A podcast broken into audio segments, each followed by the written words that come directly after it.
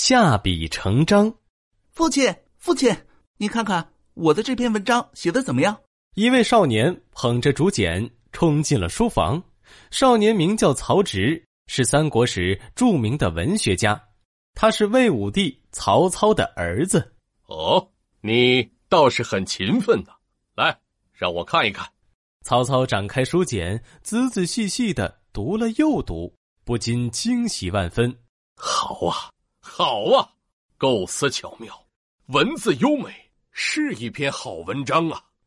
不过，曹操心中有些怀疑，暗想：曹植小小年纪就有这样的才学，不会是请人代写的吧？于是，曹操指着手里的文章，故意板着脸问道：“曹植。”你的文章写的这么好，是不是请别人替你写的呀？啊，什么？曹植一听，大吃一惊，连忙跪倒在地上。我下笔成章，提笔就能写成文章，怎么会请别人代写呢？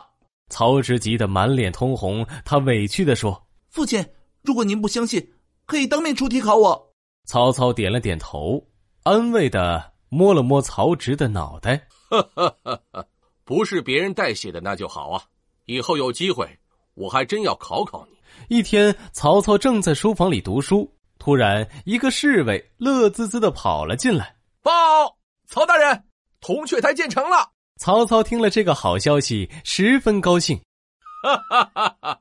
马上召集文武百官到铜雀台，我们要好好庆祝一下。咚咚咚，噼里啪啦，噼里啪啦。震天的鼓声和鞭炮声非常热闹，曹操在铜雀台上大摆宴席，宴请前来庆贺的文武百官，并让曹植和兄弟们也来登台游玩。哎呀，恭贺曹大人，贺喜曹大人呐！好，好，好，来，我们一起喝酒。众人喝到兴头上时，曹操突然说道：“你们都是有才华的人。”今日同去台完工，怎能不写些好文章助兴呢？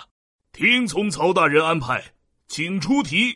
曹操指着气势宏伟的铜雀台说：“嗯，你们就以铜雀台为题吧。”这时，曹操向曹植招了招手，把他叫到近前。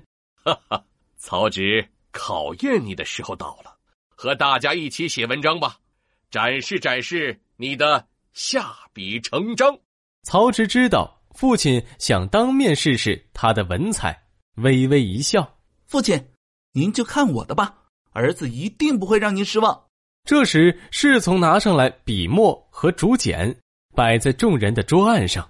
好了，各位学士才子们，开始动笔吧。写得好的人，重重有赏。于是，众人纷纷提笔写了起来。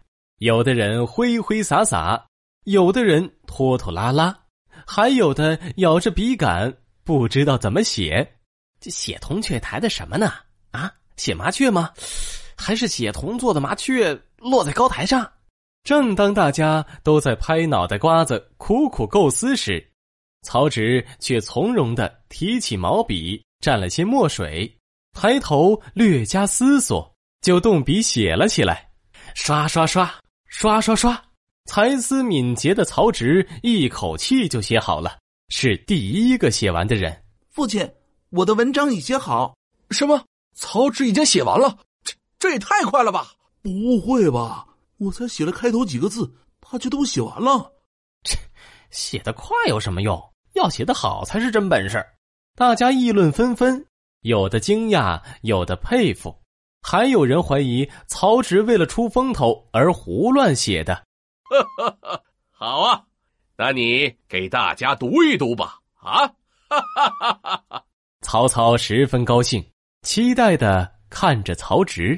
曹植一挥长袖，转身望向铜雀台远处的高山流水，大声读起他写的《登台赋》：“仰春风之和睦兮，听百鸟之悲鸣。”抬头享受温暖轻柔的春风，倾听百鸟的嘤嘤鸣叫。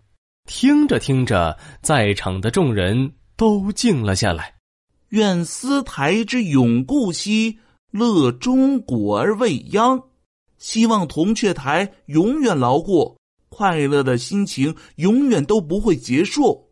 当曹植读完最后一句时，全场传来热烈的喝彩声。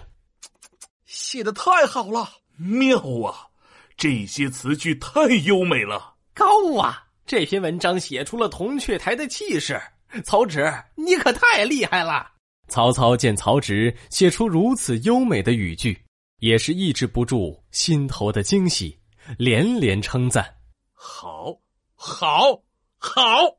曹植，你写的又快又好，果真是下笔成章啊！”哈哈哈哈哈！来人呐，重重有赏！下笔成章出自《三国志》。指的是一笔就能写成文章，形容才思敏捷。